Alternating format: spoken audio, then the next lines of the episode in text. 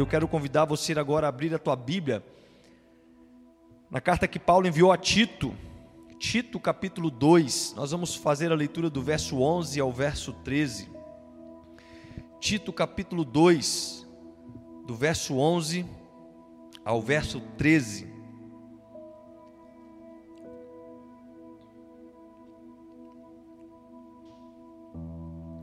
Diz o seguinte: Porque a graça de Deus se manifestou salvadora a todos os homens. Ele nos ensina a renunciar à impiedade e às paixões mundanas, e a viver de maneira sensata, justa e piedosa nesta era presente, enquanto aguardamos a bendita esperança e gloriosa manifestação do nosso grande Deus e Salvador, Jesus Cristo. Louvado seja Deus. Martinho Lutero, ele é conhecido em todo o mundo cristão como sendo o personagem principal daquilo que nós chamamos de reforma protestante. Lutero nasceu em 1483, na Saxônia. Levou uma vida de instrução religiosa que foi passada pelos pais. Aos 18 anos, Lutero entra na faculdade e, após quatro anos se desempenhando naquela faculdade de estudos, ele surpreendeu a todos quando tomou a decisão de se tornar um monge. A partir daquele momento, ele sacrificou tudo que estava ao seu redor para poder encontrar a salvação da sua alma. No mosteiro, ele travou consigo uma tremenda batalha espiritual. Lutero procurava a salvação, mas em nenhum momento ele conseguia encontrar a paz e a segurança daqueles que estavam no caminho de Deus. A história mostra que Lutero era rígido em jejuns, vigílias, flagelações, ao ponto que Lutero foi aconselhado pelo seu próprio confessor de pedir menos perdão durante o dia. E mesmo depois de muito tempo estudando sobre a incansável busca da salvação, a busca para uma libertação interior, para buscar uma salvação, Lutero percebeu que pouco sabia sobre o Evangelho. Mas um certo dia, Lutero, na sua cela, estava lendo o texto de Romanos capítulo 1, verso 17, e no texto diz: Porque no Evangelho é revelado a justiça de Deus uma justiça que do princípio ao fim é pela fé, como está escrito: o justo viverá pela fé. E a partir deste momento, Lutero entende que a salvação de sua alma pertencia simplesmente pela fé em Deus por meio de Jesus Cristo, e não por qualquer obra que ele próprio pudesse realizar. E em 1517, Lutero teve uma informação que o homem vendia ali na cidade indulgências que haviam sido emitidas pelo Papa. E essas indulgências ofereciam diminuição da pena para o purgatório. E a ideia de que quem comprasse teria os seus pecados perdoados. Ao saber disso, Lutero percebeu que as pessoas estavam desviadas do ensino doutrinário e concreto da palavra de Deus. As pessoas estavam afastadas do ensino a respeito do próprio Deus, como também do ensino que falava sobre o pecado e, consequentemente, da salvação. Resolveu então se levantar e lutar contra isso, e no dia 31 de outubro de 1517, Lutero colou nas portas da igreja do castelo 95 teses, de frente para uma multidão que já estava reunida. E estas 95 teses tratavam diretamente contra os casos das indulgências, validando assim um ensino bíblico sobre salvação mediante a fé e não às obras ou compras de indulgências como estava sendo feito. A graça, irmãos. A graça. O ser humano, ele não pode ser salvo por si próprio. O ser humano não tem condições de salvar a si mesmo. Ele só é salvo por causa da graça de Deus que se manifestou em Cristo. E o texto que nós lemos em Tito, capítulo 2, no verso 11, diz que a graça se manifestou, trazendo salvação a todos os homens. Zacarias de Aguiar, autor de muitas obras, mas em uma das suas obras, que é um livro de teologia sistemática, ele diz que a graça divina determinou a vinda de Cristo ao mundo e a sua obra redentora, que é a causa eficiente da salvação. E ele continua dizendo que a mesma graça provê os meios para que o pecador ouça o evangelho e possa crer nele. Hernandes Dias Lopes, na sua edição comentada da carta de Paulo para Tito, diz que essa graça se manifesta a todos os homens sem acepção, porém não a todos os homens sem exceção. E o entendimento claro de avaliar que a graça ela é disponível para todos aqueles que foram comprados por meios de Jesus para Deus também é revelado no livro de Apocalipse, no capítulo 5, no verso 9, que diz o texto: Tu és digno de receber o livro e de abrir os seus selos, pois foste morto, e com teu sangue compraste homens de, para Deus de toda língua, povo e nação. Veja bem, este texto não diz que foram comprados todas as tribos, línguas, povos e nações, mas diz que foram comprados homens de todas essas. Isso nos mostra que a graça nos alcança de graça, mas custou um preço caro. E o preço foi o preço do sangue de Jesus para comprar homens que seriam reconciliados agora de volta para Deus. William Hendrickson define que a graça de Deus é seu favor ativo que outorga o maior de todos os dons a quem merece o maior de todos os castigos. A graça, irmão o dom da salvação mediante a fé em Jesus Cristo. Assim como confirmado por Lutero e por muitos de nós, não pode ser submetido a uma experiência subjetiva, não pode ser submetido a qualquer experiência emocional. Nós não podemos falar do Evangelho desprezando o conhecimento da palavra e buscando apenas experiências, buscando apenas calafrios. Existem muitas pessoas que querem sentir a salvação, mas não querem pensar sobre a salvação, não querem compreender sobre a salvação. E pensar sobre a salvação é o entendimento que a graça de Deus, ela é poderosa para nos salvar, mas ela também tem os seus ensinamentos consequentes, tem os seus ensinamentos posteriores. E pensar sobre a salvação é o entendimento que o céu não é para todo mundo. Porque se o céu fosse para todo mundo, não existiria condenação ao inferno, não existiria o inferno é o entendimento que ser alcançado pela graça nos guia para um caminho de conversão a Jesus Cristo e, consequentemente, aos seus ensinos.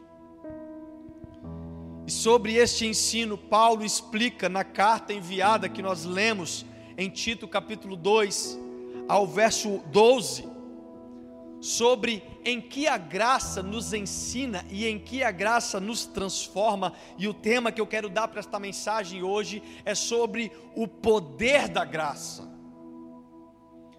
Em primeiro lugar, nós vemos no verso 12 que a graça, ela nos ensina a renunciar à impiedade e às paixões mundanas.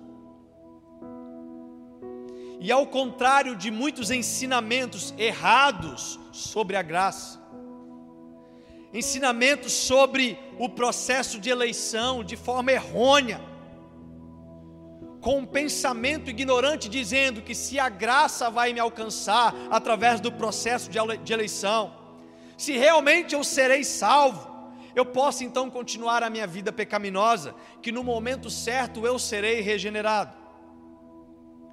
Mas aqueles que usam a graça como desculpa para o pecado, jamais experimentaram de fato o seu poder restaurador, o seu poder salvador. O livro de Judas, capítulo 1, versículo 4 diz: Pois certos homens, cuja condenação já estava sentenciada há muito tempo, infiltraram-se dissimuladamente no meio de vocês.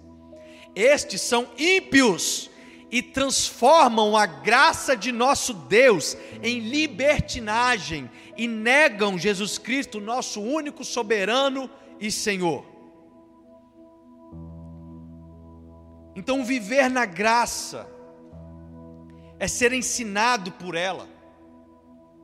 E Paulo ensina aos Romanos no final do capítulo 5 e ao início do capítulo 6 sobre a graça. Quando ele usa a expressão que onde abundou o pecado, superabundou a graça. Neste momento, os romanos logo perguntam para ele: Peraí, o que diremos então? Então nós vamos pecar ainda mais para que a graça possa aumentar em nós? E no capítulo 6, versículo 2, ele responde: De maneira nenhuma, nós que morremos para o pecado, como podemos continuar vivendo nele? A vida com Cristo, ela é uma vida nova. E o primeiro ensino da graça é a renúncia da impiedade e as paixões mundanas. E interessante é que antes de nos ensinar o que nós devemos fazer através da graça, a graça nos ensina o que nós devemos repudiar, o que nós devemos abandonar, o que nós devemos renunciar. Se a causa da graça é nos tirar de uma condenação por causa do pecado, como que nós podemos continuar vivendo uma vida de pecado? Não faz sentido. Não existe a possibilidade de entendermos sobre a salvação pela graça, sem compreendermos sobre o juízo que também está proposto no Evangelho. E quando compreendemos que a graça nos livra do juízo do pecado, então nós não podemos mais ser participantes do pecado. Nós devemos renunciar às paixões mundanas, devemos abandonar, abrir mão do pecado, ainda que eles sejam prazerosos para a nossa carne, nós devemos morrer para esta carne, para poder viver mediante a graça a vida com Cristo. Preste atenção, queridos, os pecados passageiros desta vida, ela, eles não se comparam com os prazeres eternos que nós temos em Cristo. Existe um ensinamento para aqueles que foram alcançados pela graça. E este ensinamento que Paulo mostra é renunciar à impiedade e às paixões mundanas. E qual é o grande segredo para abandonar as paixões mundanas? Qual é o grande código, qual é a grande senha para abandonar as paixões mundanas? E a resposta é: amando a Deus porque amar a Deus supre as nossas carências emocionais, as nossas carências físicas e as nossas carências espirituais. As paixões mundanas, elas não nos trazem benefícios eternos, Mas as paixões mundanas, elas nos distanciam da escola da graça. Enquanto amar a Deus restaura o nosso ser e nos leva para um relacionamento de eternidade com Ele. Então, em primeiro lugar, a graça nos ensina a renunciar à impiedade, às paixões mundanas, e em segundo lugar, ela nos ensina a viver da maneira sensata, justa e piedosa nesta era presente. Verso B do versículo 12. Então, depois de nos ensinar a renunciar aquilo que é negativo, Paulo ensina que a graça nos leva a viver uma vida que é baseada em um tripé de sensatez, justiça e piedade. Existe um tripé que precisa ser firmado na vida de todo cristão que foi alcançado pela graça. Ele começa com a palavra sensata, que no dicionário significa alguém que tem juízo, alguém que é equilibrado, alguém que é prudente, alguém que é precavido. E desta forma nós podemos dizer que a graça ela nos ensina a ter autocontrole. Ela nos ensina a buscar o domínio próprio. Um homem sem autocontrole é como um carro desgovernado em alta velocidade. Provérbios 25, 28 diz: Como a cidade sem, com seus muros derrubados, assim é quem não sabe dominar-se. Romanos capítulo 8, verso 8 diz: Quem é dominado pela carne não pode agradar a Deus. E a graça, ela não nos dá margem para o pecado, mas muito ao contrário disso, ela nos ensina neste tripé sobre autocontrole, sobre o domínio próprio. O autocontrole ele nos faz viver no presente século sem nos conformar com o presente século. Porque nós temos uma mente transformada pela verdade da salvação do evangelho. E isso é o que Paulo também explica em Romanos 12, no verso 12. Ele diz: Não vos conformeis com este mundo, mas sede transformado pela renovação da sua mente, para que experimenteis a boa, agradável e perfeita vontade de Deus. Na segunda parte deste tripé, nós vemos Paulo escrevendo a palavra justa. E este ensino nos remete sobre a qualificação das nossas atitudes. Viver de maneira justa, viver de maneira correta, viver de maneira coerente com aquilo que a palavra nos ensina. E isso tem uma ligação com a conexão que nós temos com o próximo porque Jesus te justificou para que você pudesse também agir justamente com o próximo. O amar a Deus sobre todas as coisas, ele é correlacionado com amar o próximo como a ti mesmo. Então, a resposta concreta que nós temos para demonstrar que nós amamos a Deus sobre todas as coisas é amando ao próximo como a nós mesmos, e isso tem a ligação de justiça. E eu faço uma pergunta: como que tem andado o teu modo de justiça na sociedade? Como que tem andado o seu nome na praça? Como tem sido o seu testemunho no seu trabalho? Como tem sido as suas atitudes com o teu próximo? Porque aquilo que você faz com as demais pessoas ao teu redor é o que vai fundamentar o tripé que a graça te ensina a viver como justo. E ser justo não é se colocar em posição maior que o próximo. Ser justo é entender que a graça ela é positiva nas nossas vidas em relação à justiça. É, se tivéssemos que agir na justiça do homem, por exemplo, nenhum de nós mereceríamos ter e alcançar a vida eterna. Mas a graça, ela entregou Jesus de forma injusta de forma injusta e de forma sem culpa diante dos homens, para que você pudesse se apresentar de forma justa diante de Deus sobre todas as coisas e ao próximo como a ti mesmo. E Paulo fecha o tripé deste ensinamento com a palavra piedosa. Viver de forma piedosa é o que fecha este tripé. E no significado de piedade, nós temos no dicionário que é virtude que possibilita oferecer a Deus o culto que ele merece. Isso é viver de forma piedosa. É ter a devoção a Deus, é entregar o culto que Deus merece.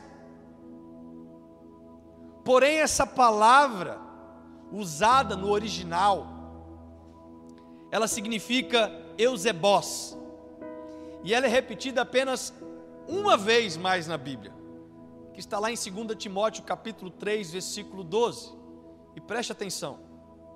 Diz: Na verdade, todos os que querem viver piedosamente em uma piedosa, ou seja, devolver a Deus o culto que ele merece.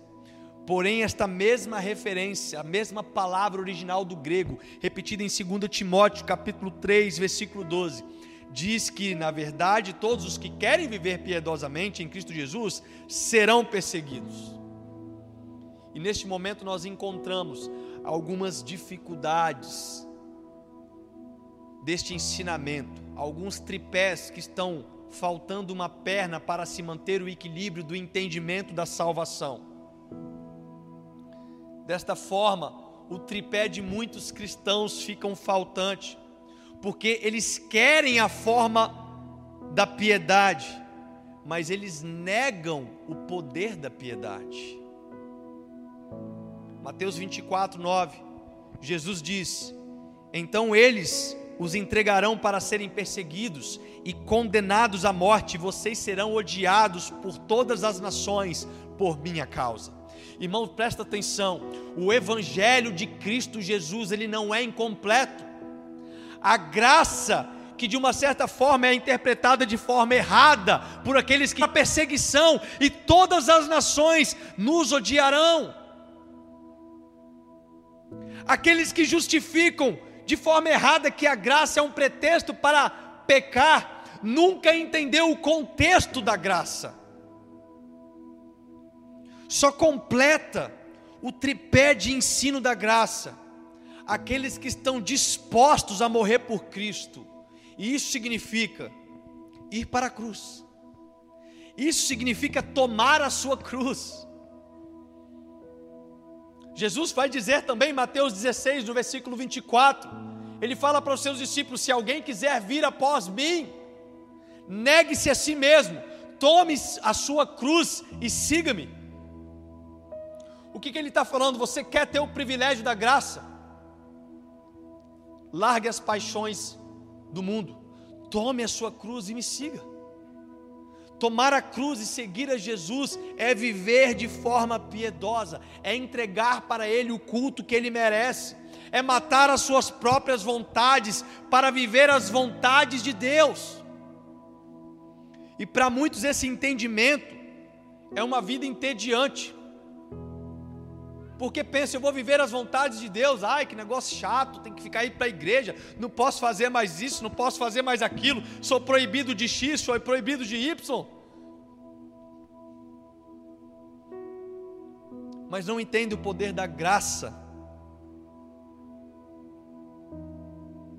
como ela pode ser manifestada na prática, porque a palavra diz em Jeremias 29, 11, Jeremias 29, 11, porque Sou eu que conheço os planos que tenho para vocês, diz Senhor. Diz o Senhor: planos de fazê-los prosperar e não de lhes causar danos, planos de dar-lhes esperança e um futuro. E isto, depois de fechar o tripé de entendimento, Paulo agora completa no versículo 13 o terceiro ponto desta mensagem: é que a graça nos ensina a aguardar o dia do Senhor planos de futuro que Ele tem para nós. Enquanto nós aguardamos a bendita esperança, a gloriosa manifestação de nosso grande Deus e Salvador Jesus Cristo, Paulo fala para Tito: ensine isto, Tito. Concordo com Dias Lopes que diz que o cristão olha para trás e glorifica a Deus porque a graça o libertou da impiedade e das paixões mudanas ele olha para o presente e exalta Deus porque tem uma correta relação consigo e com o próximo e como também para o próprio Deus.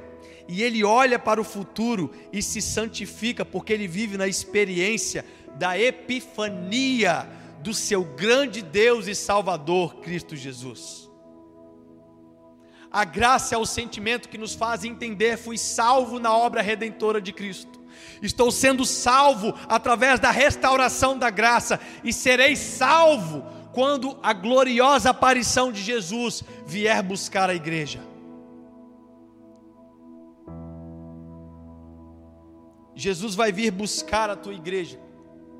E somente aqueles que foram conectados com a graça e são ensinados através da graça é que vão ser levados junto com ele. E assim como Lutero, que eu citei na introdução desta mensagem, buscou por muito tempo uma vida religiosa para conquistar a própria salvação. Era um homem que era rígido nos seus jejuns, nas suas obras religiosas, e ele pôde perceber que nada seria possível para conquistar a salvação, até o momento que ele compreendeu que o justo viverá pela fé, e esta fé é diante do entendimento que a palavra nos mostra da graça salvífica. Como diz Efésios 2, 8, 9: E vós sois salvos pela graça mediante a fé em Cristo Jesus, não pelas obras para que ninguém se glorie. O entendimento da graça, ela vai nos posicionar para cursar a vida cristã, abandonando então as paixões mundanas, não para alcançar a graça, mas porque a graça nos alcançou. ela vai nos mostrar para viver uma vida piedosa, não para alcançar a graça, mas porque a graça nos alcançou. Nós não fazemos estas coisas para sermos salvos, nós fazemos estas coisas porque nós fomos salvos. Nós não abandonamos o pecado para ser salvo, nós abandonamos as paixões pecaminosas porque nós fomos salvos. A graça de Jesus Cristo, na Sua obra redentora na cruz do Calvário, nos alcançou, e ela, de alguma forma soberana, fez com que a palavra chegasse até nós, fez com que a palavra do Evangelho, a notícia do Evangelho, chegasse e se conectasse até nós. Como diz o versículo 11 do capítulo 2 de Tito, ela foi manifestada a todos os homens, não a todos os homens do mundo, mas a todos os homens que porventura foram eleitos na fundação da terra, na fundação de todas as coisas. Então nós precisamos entender que existem pessoas que estão vivendo, como Judas cita no capítulo 1 do verso 4, como infiltrados. Pessoas que não compreenderam a graça e ficam tentando se autoflagelar, através, através dos critérios religiosos. Se eu não for para a igreja, não serei salvo. Se eu não jejuar, não serei salvo. Se eu não fizer isso, não serei salvo. Talvez seja tempo de racionalizar o que a palavra nos ensina sobre a graça. Talvez seja o momento de colocar na balança que as tuas obras não podem te fazer nada para a salvação. Não adianta ser um crente impecável, não adianta fazer jejum, não adianta ajudar os necessitados, se até hoje você não compreendeu o poder da graça na sua vida. Nestes dias de isolamento, já estamos há quase dois meses sem congregar no templo físico, quase dois meses sem ajuntamento dos santos, para glorificar e exaltar o Deus, para compartilhar a comunhão muitas pessoas se sentiram perdidas. Muitas pessoas abandonaram a fé, porque nunca haviam se encontrado com a graça. Pessoas que viviam seus dogmas religiosos, pessoas que viviam as suas práticas que atribuíam a ela o poder da salvação e não pela obra redentora da graça feita na cruz. Mas este é um dia que o poder da graça quer invadir a sua vida. Este é um dia que o poder da graça quer transformar o seu entendimento. E aí você vai entender: peraí, então Jesus me salvou, Ele me escolheu, sim, Ele te escolheu. E por causa disso, você vai, através do entendimento da graça, abandonar uma vida impiedosa, você vai abandonar as paixões mundanas. Por causa disso, a graça quer estabelecer um tripé na sua vida de conhecimento, de viver uma justiça, sensatez. Ele quer transformar a sua vida por completo. É um tempo de parar de viver muitas das coisas emocionais. Não adianta buscar a experiência da salvação se você não compreendeu a salvação. A experiência da vida salva só parte de um princípio de entender o que, que é salvação. O que, que é o Espírito Santo soprando aos teus ouvidos, ao teu coração, o entendimento de ser salvo pela graça. E que este entendimento do poder da graça seja manifestado na sua vida, seja manifestado na sua casa.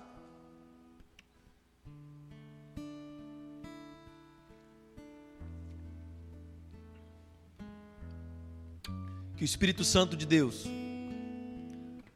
que te escolheu, possa fazer virar a chave do entendimento.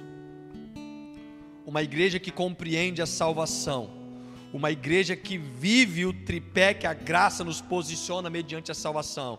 É uma igreja que se prepara abandonando as paixões mundanas, vivendo uma vida piedosa diante de Deus, devolvendo o culto que ele merece e não cultuando ele como moeda de troca. Jesus, eu vou na igreja, olha, mas não esquece de me salvar, tá? Jesus, eu vou na igreja, olha, mas não esquece de me abençoar financeiramente. Jesus, eu vou fazer isso. Jesus não é moeda de troca, salvação não é moeda de troca. Porque se fosse moeda de troca, homem nenhum nesta terra poderia comprar a salvação. Não volte para o tempo de Lutero. Não fique tentando buscar as indulgências. Não fique tentando comprar carta de salvação, mas abra o seu entendimento para que o Espírito Santo manifeste o arrependimento genuíno, para que ele te convença do justiça, pecado e juízo. E a graça da salvação te alcance e então você se manifeste numa vida piedosa, justa, sensata, com autocontrole, abandonando o pecado, para que o nome de Cristo seja glorificado. Que Deus te abençoe, em nome de Jesus.